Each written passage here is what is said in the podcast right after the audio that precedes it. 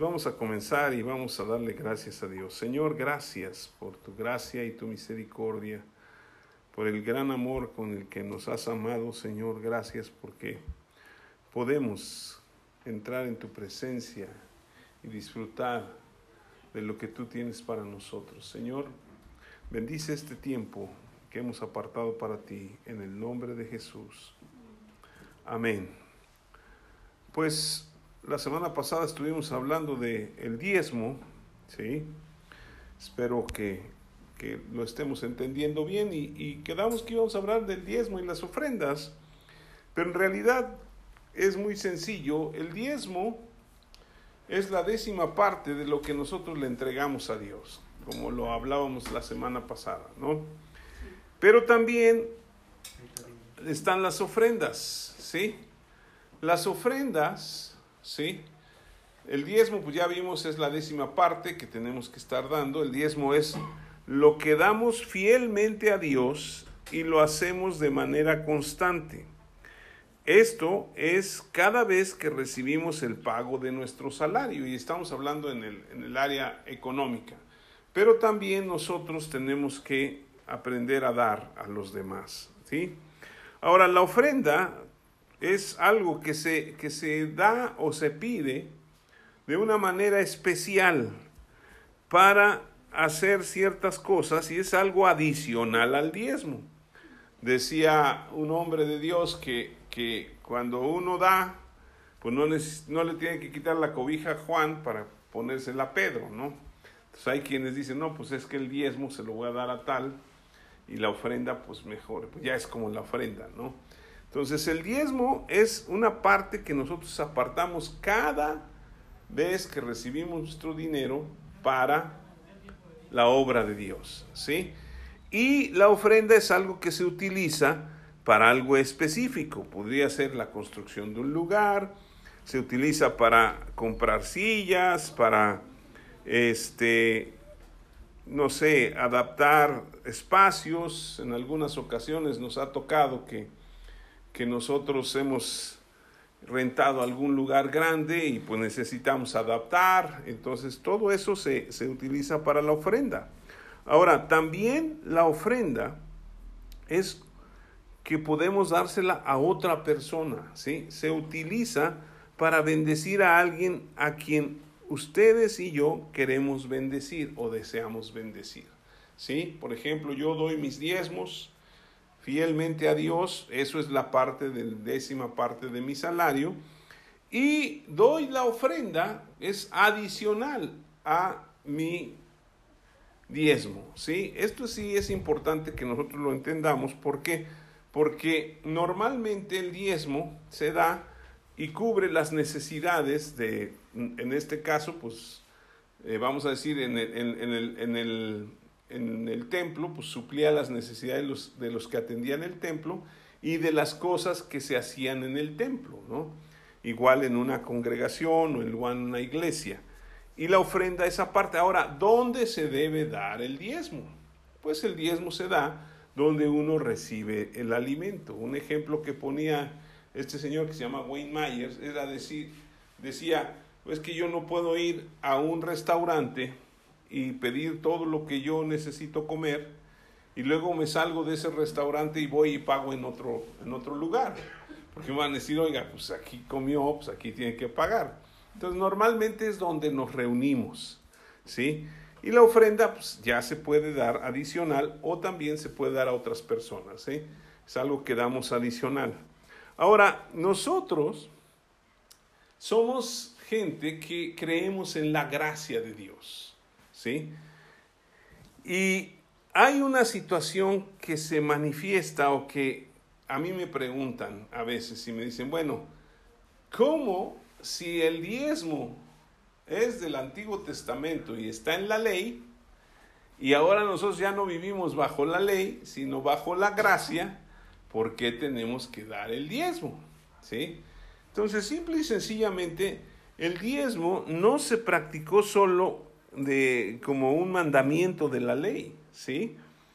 Pues Abraham vivió muchos años antes de, de, que Moisés le diera la ley a los judíos y él dio el diezmo, ¿sí? Y, y, hay algunas cosas que son muy importantes que yo quiero resaltar. Si vamos a Génesis 14, en el versículo 17 al 20, hasta el primer libro nos vamos a ir. Génesis 14, en el versículo 17 al 20 que leíamos la semana pasada, ¿sí? A ver, ahorita que llegue yo, porque ustedes con su teléfono rapidísimo, ¿verdad? Pero el versículo 17 dice, cuando volvía de la derrota de Kedorlaomer y de los reyes que con él estaban, salió el rey de Sodoma a recibirlo al valle de Sab, Sabe, que es el valle del rey. Entonces Melquisedec, rey de Salem y sacerdote del Dios Altísimo, sacó pan y vino y le bendijo diciendo, bendito sea Abraham del Dios Altísimo, creador del de los cielos y de la tierra. Y bendito sea el Dios Altísimo que entregó a tus enemigos en tu mano y le dio a Abraham los diezmos de todo. ¿Sí? Aquí es cuando vemos, Abraham vivió muchos años antes de la ley, pero él practicaba el diezmo, practicaba el dar, ¿sí? Y ahorita vamos a ver por qué lo hacía, cuál era su motivación. Abraham era el amigo de Dios, se le llegó a conocer y fue justificado por su fe. ¿Sí? Y luego dice en el versículo siguiente, entonces el rey de Sodoma dijo a Abraham, dame las personas y toma para ti los bienes. Y respondió Abraham al rey de Sodoma, He alzado mi mano al Señor Dios Altísimo, Creador de los cielos y de la tierra, que desde un hilo hasta una correa de calzado, nada tomaré de todo lo que es tuyo, para que no digas yo enriquecí a Abraham, excepto solamente lo que comieron los jóvenes y la parte de los varones que fueron conmigo en Erescol y Mamre, los cuales tomarán su parte. Entonces, Aquí hay una cosa muy importante. Abraham no quiso tomar el botín, ¿sí? Del rey que le estaba diciendo, pues, toma todo y, a mí nada más dame las personas y quédate con todo. Y Abraham le dijo, no, no, no, espérate. Es que yo quiero que entiendas que yo no quiero que la gente diga y después tú andes diciendo que yo enriquecí a Abraham. Yo no voy a tomar nada de ti, ¿sí? ¿Y por qué lo hizo? Porque él sabía que Dios era el que lo bendecía y el que le daría la bendición. Ahora, este mismo pasaje lo vamos a ver en Hebreos capítulo 7, en donde yo creo que el que escribió Hebreos fue el apóstol Pablo. Si alguien piensa diferente, pues eh, cada quien puede pensar lo que quiera. ¿Sí? Porque pues, realmente no dice quién lo escribió, pero por, por la enseñanza y por todo lo que podemos ver a través de este libro y el que sabía que era hebreo de hebreos, pues era, este hombre eh, Pablo, ¿no? Y dice en el versículo 7, capítulo 7, versículo 1, dice, porque este Melquisedec, rey de Salem, sacerdote del Dios Altísimo, que salió a recibir a Abraham, que volvía de la derrota de los reyes, y le bendijo, quien asimismo dio a Abraham los diezmos de todo, cuyo nombre significa primeramente rey de justicia y también rey de Salem, esto es rey de paz, sin padre, sin madre, sin genealogía, que ni tiene principio de días ni fin de vida, sino hecho semejante al Hijo de Dios, permanece sacerdote para siempre. Considerad, pues, cuán grande es este, a quien aún Abraham, el patriarca, dio diezmos del botín. ¿Sí? Y luego dice, ciertamente los que de entre los hijos de Leví reciben el sacerdocio tienen mandamiento de tomar del pueblo los diezmos, según la ley, es decir, de sus hermanos, aunque estos también hayan salido de los lomos de Abraham. Pero aquel cuya genealogía no es contada de entre ellos, tomó de Abraham los diezmos y bendijo al que tenía las promesas, y sin discusión alguna el menor es bendecido por el mayor. Entonces, Abraham, vemos a Melquisedec, ustedes se pueden quebrar las, bueno, romper las pestañas o buscando de dónde salió Melquisedec, ¿no? Porque nada más se menciona esa parte, recibe los diezmos y se va. Pues representa a Jesucristo, ¿sí? Y algo que es impresionante es lo que dice, él, él era el rey de justicia y el rey de paz. Y estos atributos son los que se le dan a nuestro Señor Jesús. ¿Sí? Entonces, realmente Abraham entendió que él tenía que bendecir con los diezmos a el sacerdote del Dios Altísimo. Y ahorita vamos a explicar un poquito más qué, en qué consiste, pues ya sabemos qué es la gracia, pero ¿por qué nosotros damos en tiempos de gracia el diezmo o la ofrenda que usted quiera dar a Dios?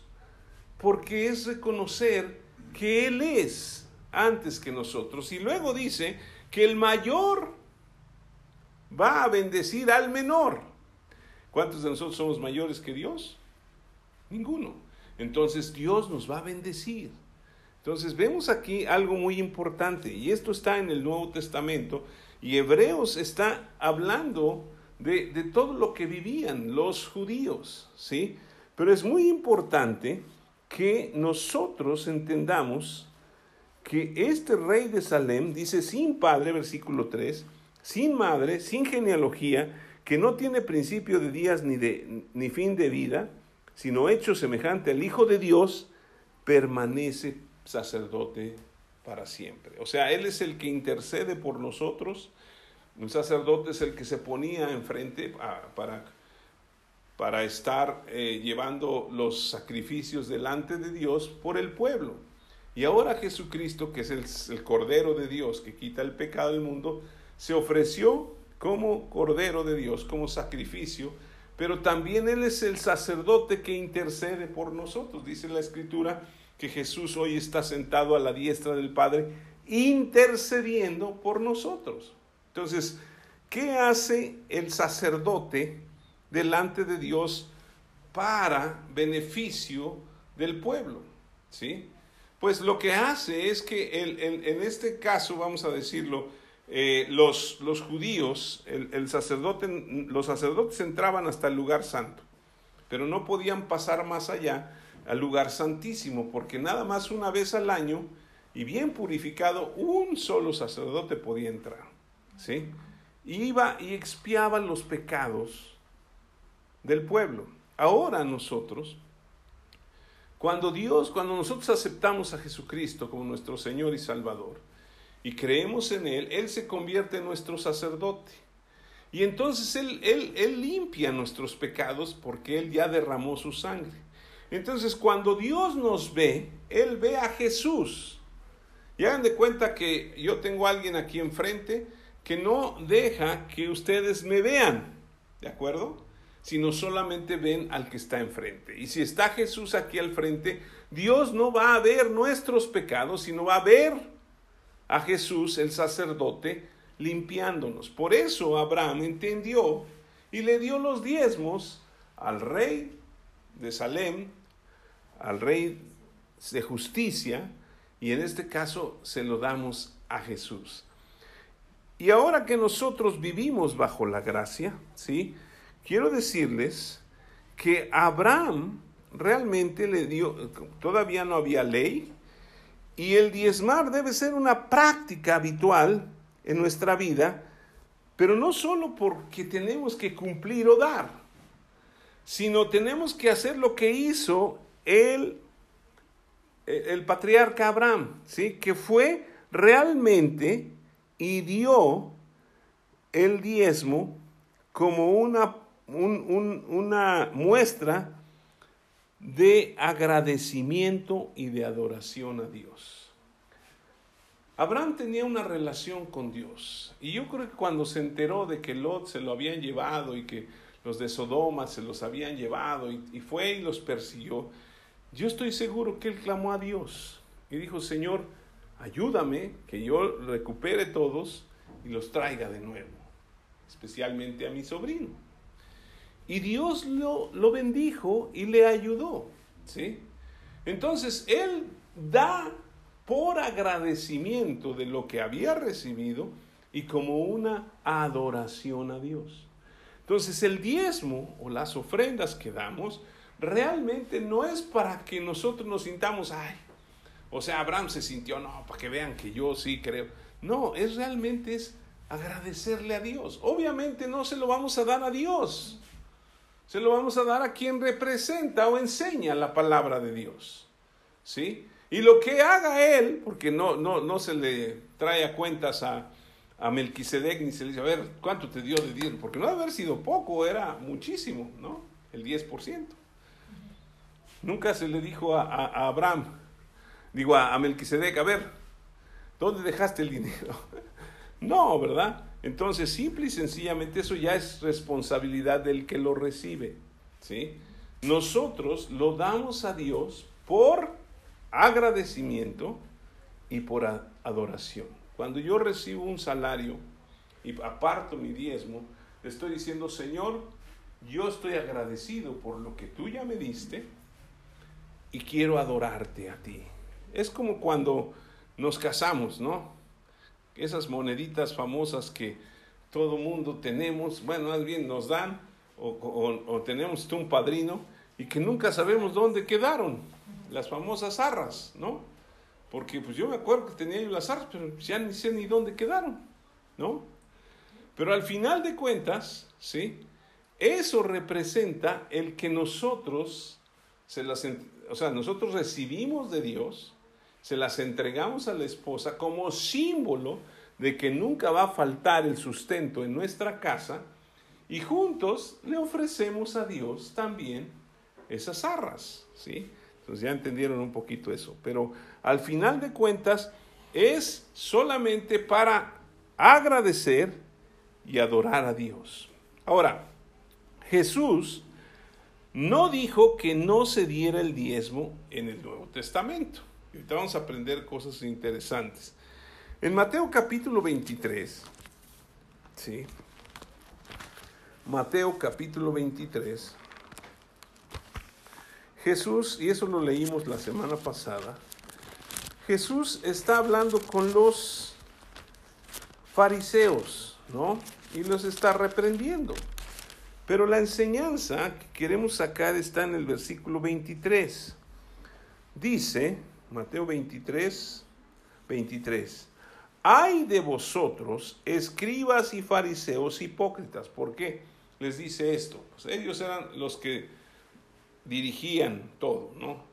Pero ellos ya habían hecho un negociazo, porque pues si tú llegabas y pues ya traías dinero y oye, hay que poner un sacrificio, ah, pues allá hay un borrego, allá hay un cordero te lo vendo. Pero ya ni se preocupaban, la Biblia dice que debía ser un cordero de macho de un año sin defecto, entonces ya no les importaba si estaban ciegos, estaban defectos, ah, pues cómpralo y ya lo vas a sacrificar. Entonces era, era algo que hacían mal ya los escribas y fariseos, que eran los sacerdotes de ese tiempo. Por eso les dice, ay, de vosotros, escribas y fariseos hipócritas, porque diezman la menta y el eneldo y el comino y dejan lo más importante de la ley, la justicia, la misericordia y la fe. Y luego dice, esto era necesario sin dejar de hacer aquello, o sea, sin dejar de diezmar. No está diciendo ya no diezmes. No, tienes que diezmar, pero tienes que cambiar la actitud del por qué das el diezmo. ¿Sí? Ellos diezmaban para ser vistos de los demás, ¿no? O sea, llegaban y, uh, mira cuánta ofrenda da y mira cuánto tiene. Y pues eh, ya vemos cuando Jesús estaba ahí eh, viendo las ofrendas, cómo entraban los ricos y echaban tanto dinero y había ahí fariseos y echaban también. Y cuando una mujer viuda echó dos blancas, dijo, ella echó más que todos los demás por la, la actitud del corazón. Ahora, es importante porque no está quitando el diezmo. Ahora, como les decía la semana pasada, el diezmo no es una obligación. Lo damos si entendemos que es por agradecimiento y como una adoración a Dios. ¿sí? No estoy obligado a darlo, nadie me puede obligar. Hay, hay, hay lugares, yo conozco lugares donde usted le ayudan a conseguirle trabajo y desde ahí ya le mochan el diezmo. Dicen, no, no, como ya estás ganando tanto, ya sabemos que ganas tanto, vamos a mochar el diezmo, porque ¿qué tal si no lo das? ¿No? Pero aquí no hacemos eso, porque ni siquiera les damos trabajo, ¿no? Oramos para que Dios los bendiga, pero al final de cuentas, ¿sí? El diezmo es algo que nace del corazón y no quita Jesús, no dice, ¿saben qué? Ya no van a diezmar sino Él además nos dice, tienes que seguir haciendo o diezmando, pero también tienes que practicar la justicia, la misericordia y la fe. Ahora, estas tres cosas, y podemos añadir una cuarta, que es la gracia. ¿Sí? Estas tres o cuatro cosas que les voy a mencionar, que estoy mencionando, son las que Jesús ya nos dio. La justicia, porque nos ha hecho justos delante de Dios, Él se sacrificó y dice la escritura en Corintios que nosotros somos ahora la justicia de Dios en Él. ¿Sí? Ahora, misericordia, la misericordia que nosotros recibimos, que ya hemos dicho muchas veces, que es que no, Dios no nos da lo que merecemos, ¿sí? Sino que nos da lo que no merecemos. Eso es la gracia. La, misericordia es, Dios no me paga conforme a lo que yo he hecho, porque lo que merezco es la muerte, pero tiene misericordia y no me va a dar la muerte, sino me va a dar a su Hijo. Y la gracia es que Dios me da a dar a su Hijo cuando yo merecía la muerte. Y dice en Romanos 6:23 que la paga del pecado es la muerte. Pero después dice más, la dádiva de Dios es vida eterna en Cristo Jesús. Entonces, Dios me da la vida eterna a través de Jesús, no porque la merezca, sino porque Él me amó. Entonces, vemos que Él ya trajo la justicia, ya trajo la misericordia. ¿Y quién es el autor y consumador de la fe? Jesucristo. ¿sí? Hebreos 12.2 dice, puestos los ojos en Jesús, el autor y consumador de la fe. Entonces, nosotros, además de diezmar, tenemos que aprender y practicar que somos la justicia de Dios, tener misericordia con los demás como Dios la tiene con nosotros y dar gracia. Por eso es de gracia, bueno, ahorita vamos a ver otro versículo, ¿sí? Pero también tenemos que practicar la fe. ¿sí? La fe, dice la escritura, que sin, la, sin obras está muerta, lo dice Santiago. ¿sí? La fe sin obras está muerta. Y no estamos hablando de que somos salvos por las obras. Eso no es, y ahorita vamos a ver algunas cosas. Pero Santiago dice, la fe sin obras está muerta. ¿Qué obras? Las que corresponden a tu fe. Si yo creo en Jesucristo, ¿sí? Pues yo voy a orar a Jesucristo y voy a clamar a Jesucristo y voy a poner mi confianza en Él, en lo que dice su palabra, ¿sí?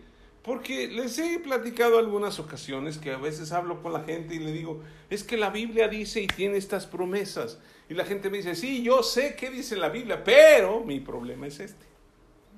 Por ejemplo, la Biblia dice que Jesús ya llevó todas nuestras enfermedades y todas nuestras dolencias en la cruz y por su llaga fuimos curados.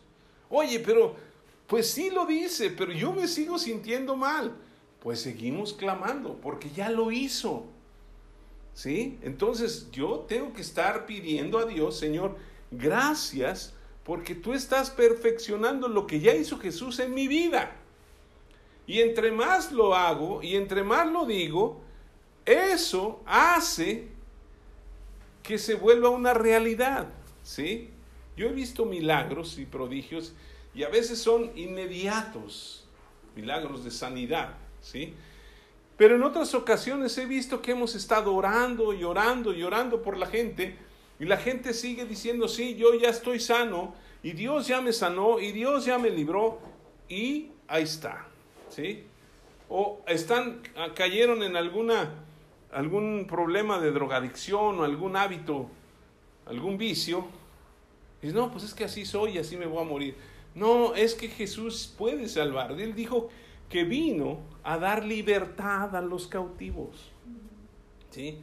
El gran problema que yo veo es que cuando nosotros sabemos, más bien, no es problema, pero bueno, vamos a combinarlo. Cuando sabemos que somos la justicia de Dios, la Biblia dice más, buscad primeramente el reino de Dios y su justicia, y todo lo demás vendrá por añadidura. Entonces, ¿qué tenemos que hacer nosotros? Buscar el reino de Dios, porque la justicia ya somos nosotros. Porque ¿dónde la vamos a encontrar? Cuando ya la tenemos por medio de Jesús. ¿Sí? Y a través de nuestra fe. El gran problema es que cómo le pedimos a Dios nosotros desde nuestra manera de vernos a nosotros mismos. ¿Sí? Por ejemplo, los judíos, cuando los, Dios los sacó de, de, la esclavitud y los llevó a una tierra de leche y miel, ¿sí? Ellos oraban a Dios, sácanos de este problema, sácanos de aquí, pero no estaban conscientes de que Dios realmente iba a hacer milagros, porque si hubieran estado conscientes, todos los milagros que hizo Dios a través de, de Moisés, los hubieran impactado y hubieran creído, ¿o no? pero siempre se estaban quejando, porque nosotros somos muy dados a pedirle a Dios, ¿sí? De acuerdo, y esto tiene que ver con el dar, porque ahorita les voy a, mencionar, de acuerdo a lo que nosotros pensamos. Señor, ayúdame, eh, aunque sea pasar esta situación hoy. No, Señor, tú dijiste, que vas a completar mis días y que yo voy a vivir y voy a vivir bien, ¿o no? Entonces se nos hace una exageración a veces decir, no, pues ¿cómo le voy a pedir a Dios así? ¿No?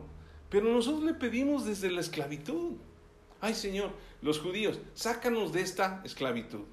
Lo sacó y luego andaban con mente esclava. ¿Sí? Por eso muchas veces no sabemos dar no damos el diezmo o no damos una ofrenda, porque decimos, no, ¿cómo voy a dar si se me va a acabar? ¿Cómo voy a dar si no tengo? ¿Sí?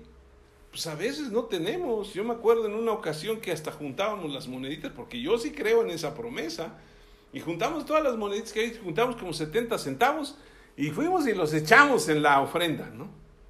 Y dices, ¿qué son 70 centavos? No, no es la actitud o la cantidad. Más bien es la actitud con la que lo hacemos. ¿Sí?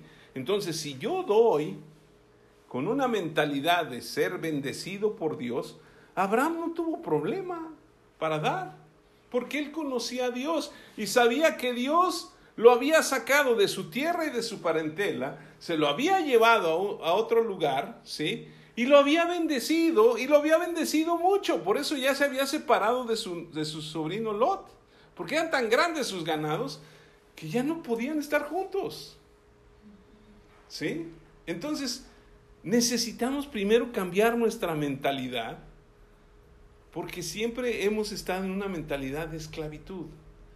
¿Sí? Miren, por ejemplo, como, como mexicanos, muchas veces se ha tenido esa idea de que somos gente conquistada. ¿no? Y pues así actuamos y no, y vemos otros que vienen de otros países y, y, los vemos así como que güeros y, entonces, y a veces son pues muy malos, ¿no? Y pensamos, no, es que viene de, de, tal lugar, ¿no? O sea, como aquel, aquel este compadre que le dijo a su compadre, oye compadre, los, los gringos están tan avanzados que hasta los niños hablan inglés. Estaba impresionado. Pues allá hablan inglés porque hablan todos, ¿o no? Entonces, pero a veces eso es la, mentalidad que tenemos. Cuando nosotros tenemos al Dios altísimo, al creador de los, del cielo y de la tierra, al que nos hizo a su imagen y semejanza.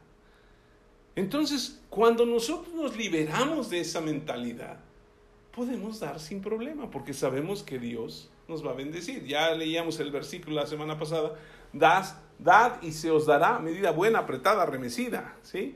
Una medida buena, nos va a dar más.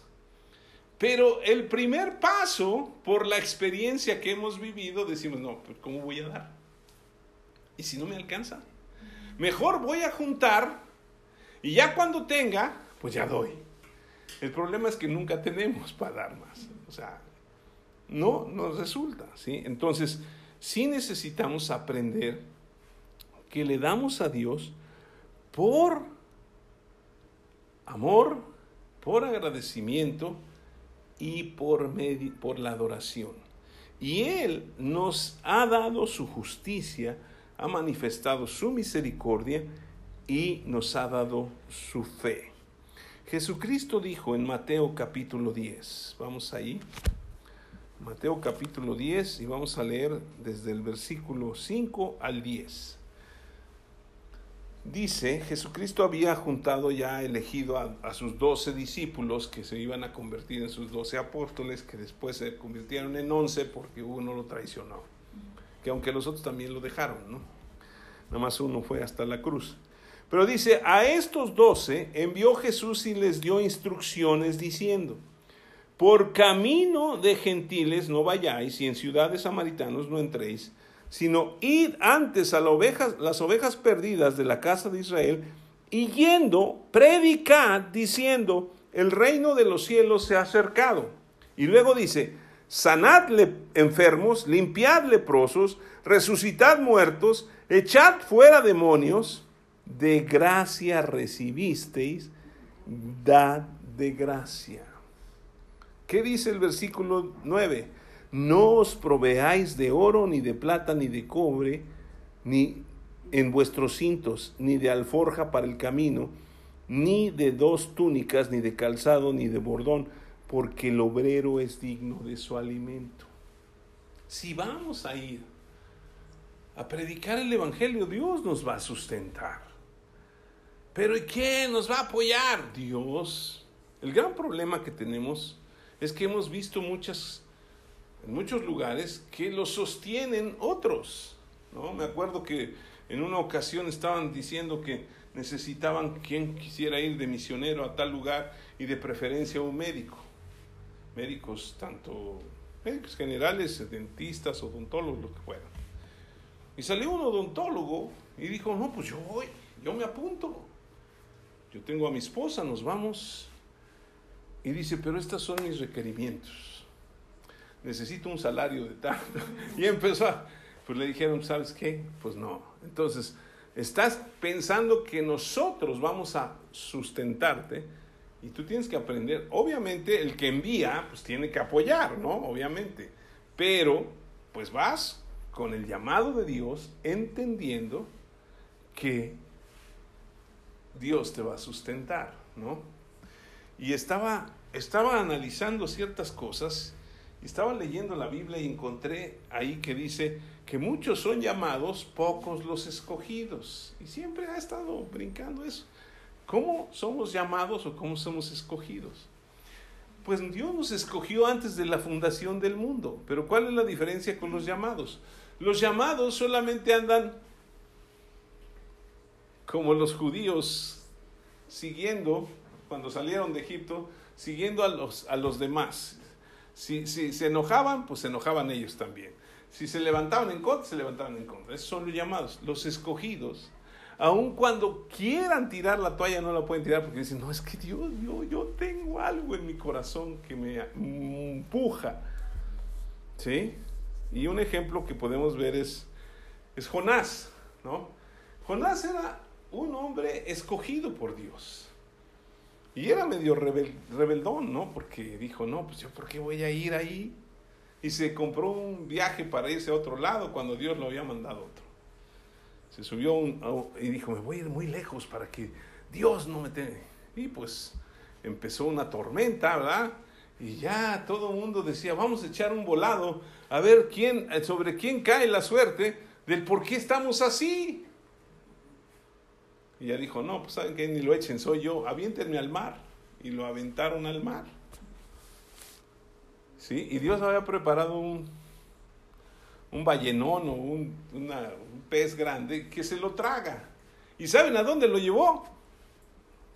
Pues a donde Dios lo había mandado. ¿Sí? Y entonces predicó. ¿Por qué? Porque cuando uno tiene ese llamado y esa, e, ese escogido, no hay nada que te detenga para ir y predicar o para dar. Hay personas de verdad que siempre están dando, y les ponía el ejemplo de los judíos, ¿no? Siempre están dando, estaba leyendo un reportaje de los judíos, son una mínima este, cantidad de gente en todo el mundo, es una cosita de nada, muy, pero tienen más riqueza que muchos en el mundo.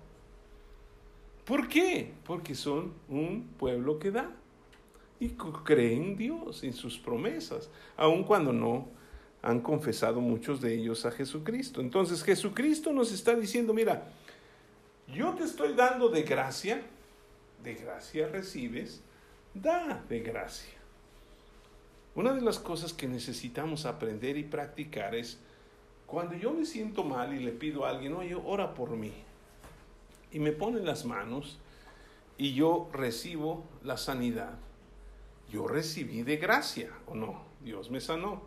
Pues cuando yo vea a otra persona que esté enferma, pues decirle, oye, ¿quieres que ore por ti? No, voy a llamar a alguien que venga porque yo, de aquí va, se va a tardar cuatro o cinco horas en venir y a lo mejor ya me, me, me empeoro, ¿no? No, cada uno de nosotros tiene que dar. Ustedes pueden orar, pueden bendecir a la gente, pueden pedirle a Dios que los sane, porque ustedes están recibiendo de gracia y de gracia damos, ¿sí? Ahora, ¿qué hemos recibido de gracia? ¿Sí? Nosotros recibimos de Dios todo sin merecerlo. Lo recibimos por gracia. Y tomamos de esa gracia y vivimos en la plenitud de Jesús. Mire, vaya conmigo a Juan capítulo 14. Juan 1, perdón, Juan 1, versículo 14. Todos ya hemos sabido este versículo y lo hemos repetido porque es el que le da nombre a nuestras reuniones. Y dice, y aquel verbo fue hecho carne y habitó entre nosotros y vimos su gloria, gloria como del unigénito del Padre, lleno de gracia y de verdad. Versículo 15, Juan dio testimonio de él y clamó diciendo, este es de quien yo decía, el que viene después de mí es antes de mí, porque era primero que yo.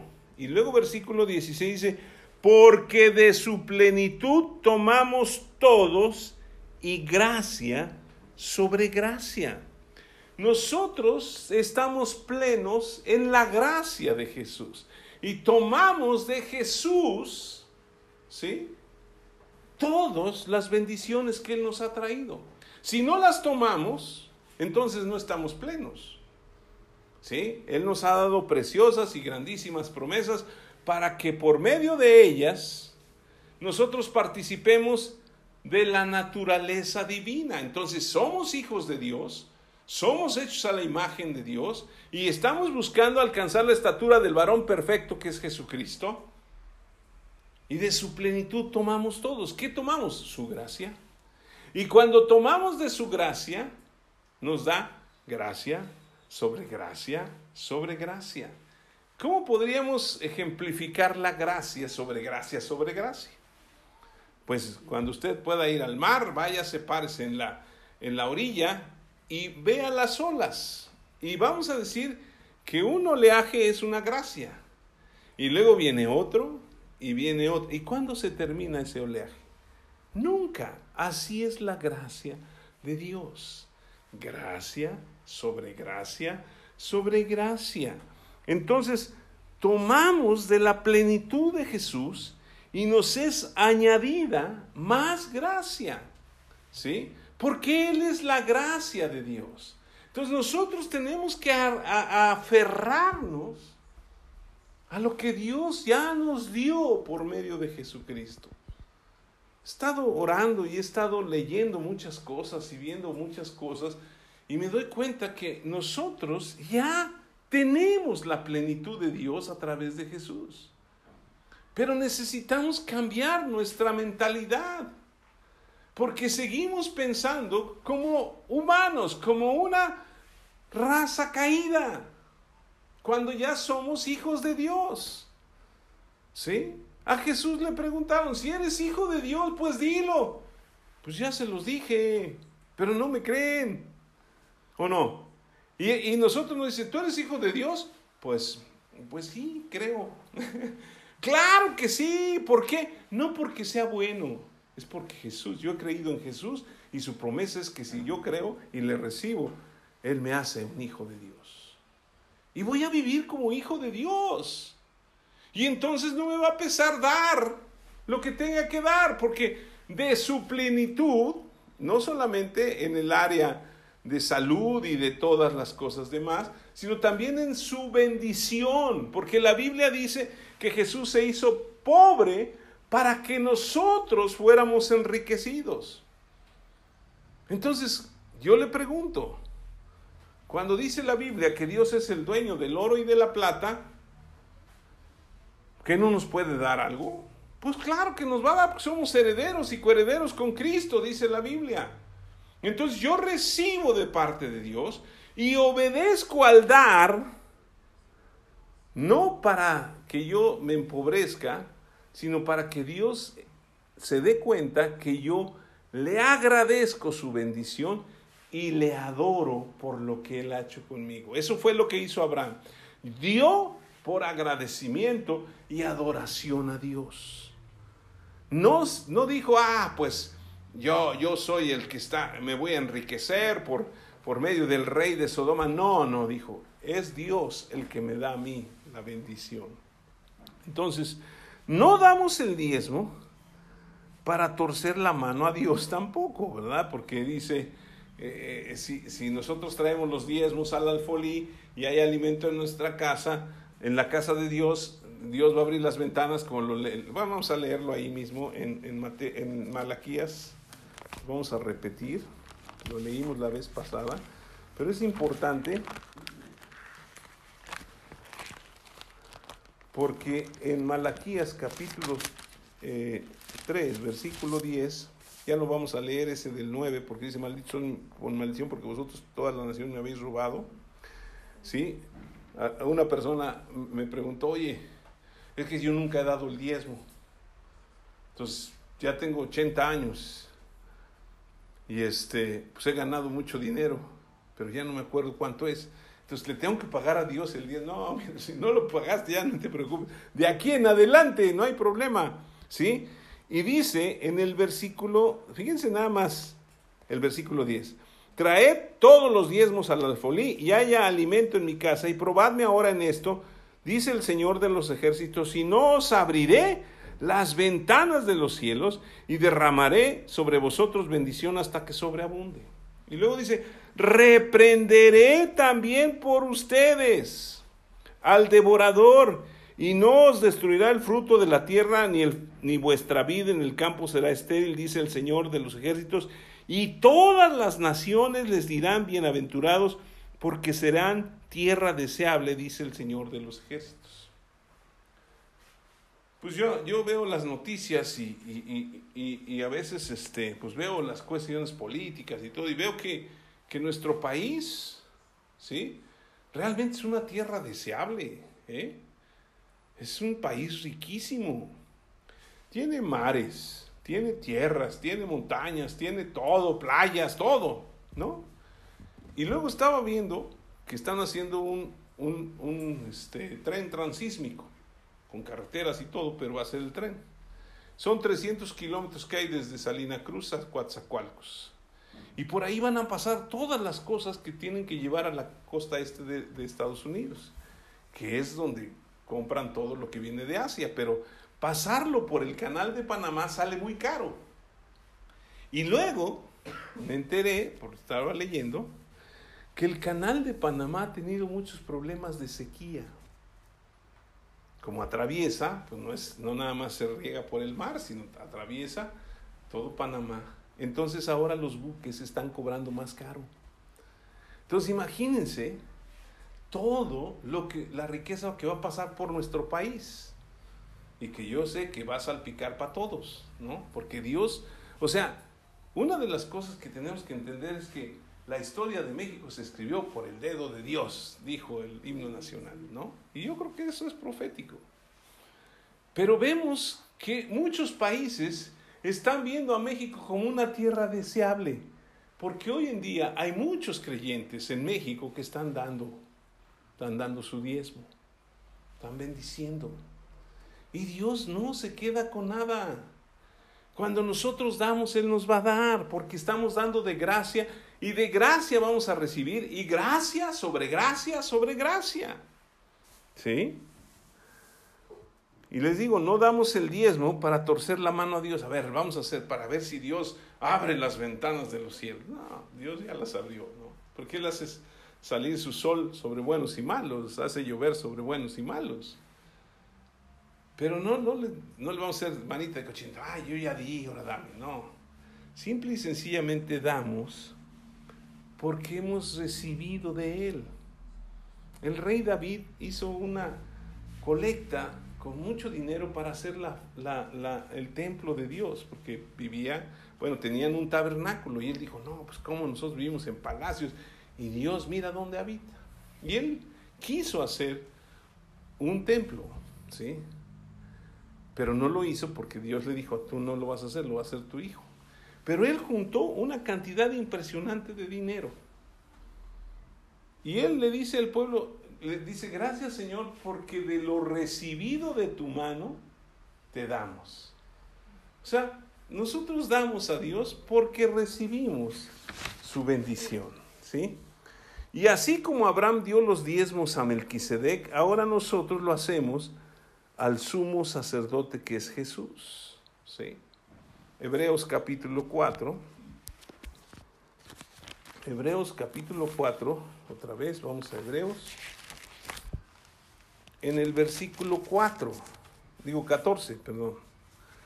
Hebreos 4, 14 dice, Por tanto, teniendo un gran sumo sacerdote que traspasó los cielos, Jesús, el Hijo de Dios, retengamos nuestra profesión, porque no tenemos un sumo sacerdote que no pueda compadecerse de nuestras debilidades, sino uno que fue tentado en todo según nuestra semejanza, pero ¿Es ese? Sí. estoy leyendo bien, sí. Es que como oí algo dije no. Dice, porque no versículo 15, porque no tenemos un, sacerdote que no pueda compadecerse de nuestras debilidades, sino uno que fue tentado en todo según nuestra semejanza, pero sin pecado. Y versículo 16 dice, acerquémonos pues confiadamente al trono de la gracia.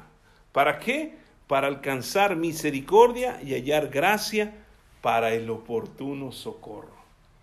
Cuando tenemos necesidad podemos recurrir al trono de la gracia. Ya no hay un velo, porque cuando murió Jesús se, se rompió el velo. ¿Sí?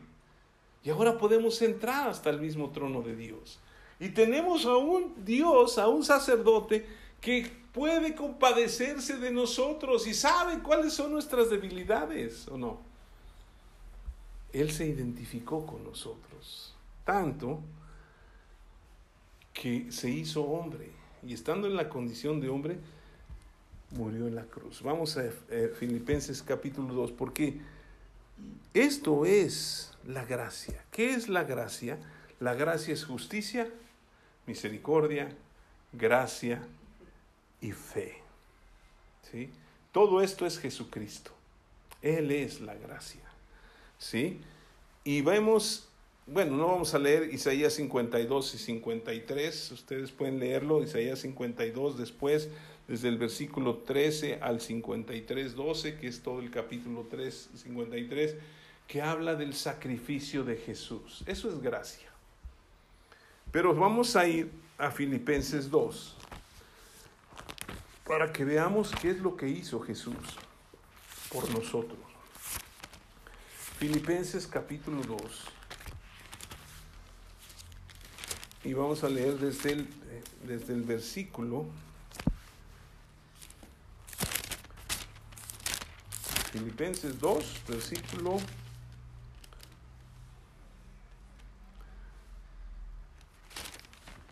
Vamos a leer todo el capítulo. Dice el versículo 1.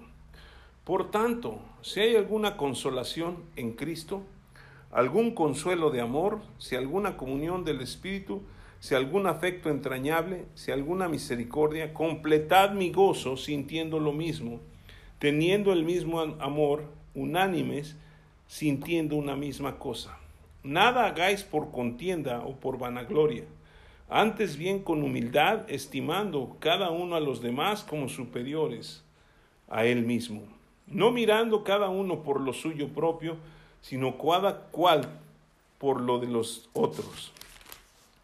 Haya pues en vosotros este sentir que también que hubo también en Cristo Jesús, el cual, siendo en forma de Dios, no escatimó el ser igual a Dios, como cosa que aferrarse, sino que se despojó a sí mismo, tomando forma de siervo, hecho semejante a los hombres, y estando en la condición de hombre, se humilló a sí mismo, haciéndose obediente hasta la muerte y muerte de cruz. Por lo cual Dios también le exaltó hasta lo sumo y le dio un nombre que es sobre todo nombre, para que en el nombre de Jesús se doble toda rodilla de los que están en los cielos y en la tierra y debajo de la tierra, y toda lengua confiese que Jesucristo es el Señor, para la gloria de Dios Padre. Aquí vemos algo impresionante. Esto es lo que hizo Jesús, esto es gracia. Merecíamos que Él se identificara con nosotros, merecíamos que Él ocupara nuestro lugar en la cruz. Él lo hizo por amor. Y el diezmo también es parte del, o el dar es parte del amor. ¿Sí? Y dice algo el apóstol Pablo aquí muy interesante. Dice, no mirando cada uno por lo suyo propio, sino cada cual también por lo de los otros. Nosotros también tenemos que ser sensibles y lo que hemos aprendido de Jesús es lo que tenemos que hacer. Él no solamente dio el diezmo porque no dio su 10% de su cuerpo, Él se dio todo. ¿sí? Y se dio ¿Por qué? Por amor a nosotros y por obediencia al Padre Celestial. Dios lo envió. Ahora, nosotros caminamos en esto, ¿sí? Y tenemos que cambiar nuestra mentalidad. Obedecemos a Dios y damos no porque nos exige o porque nos obliga, damos por agradecimiento que Él nos ha bendecido y porque queremos adorarle, ¿sí? Le adoramos con todo nuestro corazón. En, en, Hechos 10, no tienen que ir allá, está el, este hombre llamado Cornelio, ¿sí? Y él está orando y se le aparece un ángel y le dice, Cornelio, tus oraciones y tus limosnas, lo que tú has dado, han subido delante de Dios. Lo que nosotros damos, sube delante de Dios, no se queda aquí. Él ni siquiera era judío, no era creyente, o no era cristiano. Dios le, le dijo que mandara a traer a Pedro. Pero algo que me impresiona es lo que dice. Tus oraciones y tus limonas, perdón, limones, no limonas, tus limosnas han subido delante del Padre. Lo que damos no es algo que se queda sin que Dios lo vea. Lo que sembramos, Dios siempre nos va a dar la cosecha. Y podríamos hablar muchos versículos de la bendición del dar y cómo Dios nos va a bendecir. Pablo dice en Filipenses capítulo 4, ahí adelantito, versículo 19, Dice, mi Dios pues suplirá todo lo que les falte conforme a sus riquezas en gloria en Cristo Jesús. Y podemos decir en, en, Proverbios, dice que la bendición de Dios es la que enriquece y no añade tristeza con ella. Yo le digo a las personas, si tú vas a dar tu diezmo y te duele, pues no lo des. Porque no queremos añadir tristeza y la bendición no, no añade tristeza. Lo damos con alegría porque Dios ama al dador alegre. Y yo les decía, a veces yo doy el diezmo y lo doy con una sonrisa, aunque sea fingida, pero que se vea que estoy alegre, ¿no? Porque quiero dar, ¿sí? Y a veces no tengo mucho, pero por eso el diezmo es la décima parte de lo que ganamos cada uno. El que gana mucho, mucho da, el que gana poco, poco da. Pero no es tanto la cantidad, sino es la actitud del corazón.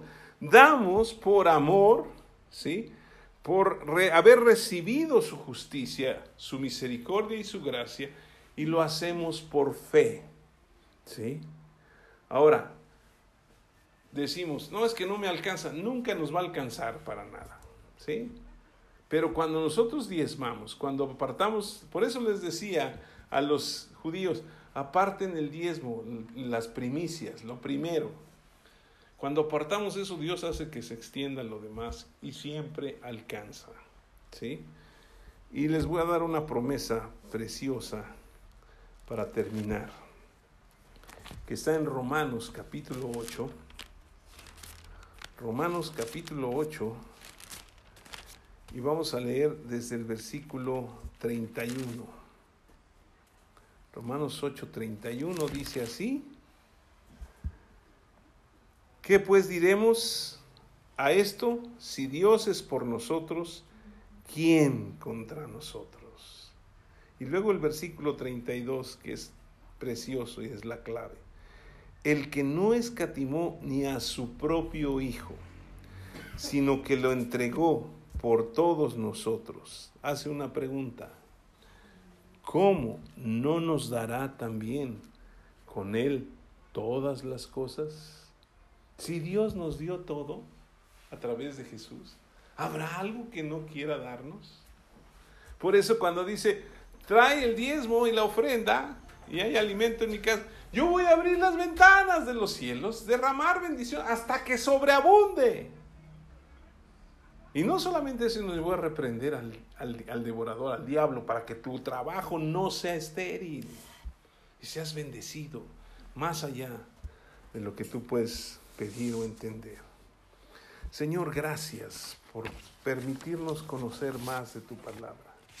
Gracias porque no estamos obligados a dar el diezmo, pero lo hacemos con una actitud, Señor, que tú nos has enseñado. Lo hacemos por amor lo hacemos reconociendo tu gracia que ha sido dada a nosotros a través de que nos has hecho justos. Ahora tenemos la justicia de Dios y somos la justicia de Dios en Jesucristo.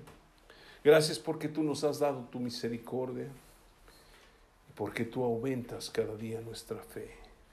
Señor, ahora queremos pedirte que tú nos ayudes en todo lo que hemos aprendido y que sea para nosotros, Señor, una bendición. No damos por obligación, ni vamos a dar a fuerza, vamos a dar con gozo en el nombre de Jesús. Y si usted no ha recibido a Cristo en su corazón, yo quiero pedirle que repita esta oración. Hay que hacer primero a Jesús el Señor de nuestra vida para que podamos ser hijos de Dios. Y vamos a orar y bendecir. Señor, gracias. Diga conmigo, Señor, gracias te doy por haberme escogido, por haberme llamado a tu presencia en este momento. Yo reconozco que he pecado, pero ahora yo me arrepiento de todos mis pecados y te pido perdón. Señor Jesús, ven a mi vida, cámbiala. Yo te confieso con mi boca que tú eres mi Señor y creo en mi corazón que Dios te levantó de los muertos y ahora soy salvo. Y como lo dice tu palabra, yo soy un hijo de Dios. Y como hijo voy a vivir en tu bendición. Te doy gracias en el nombre de Jesús. Amén.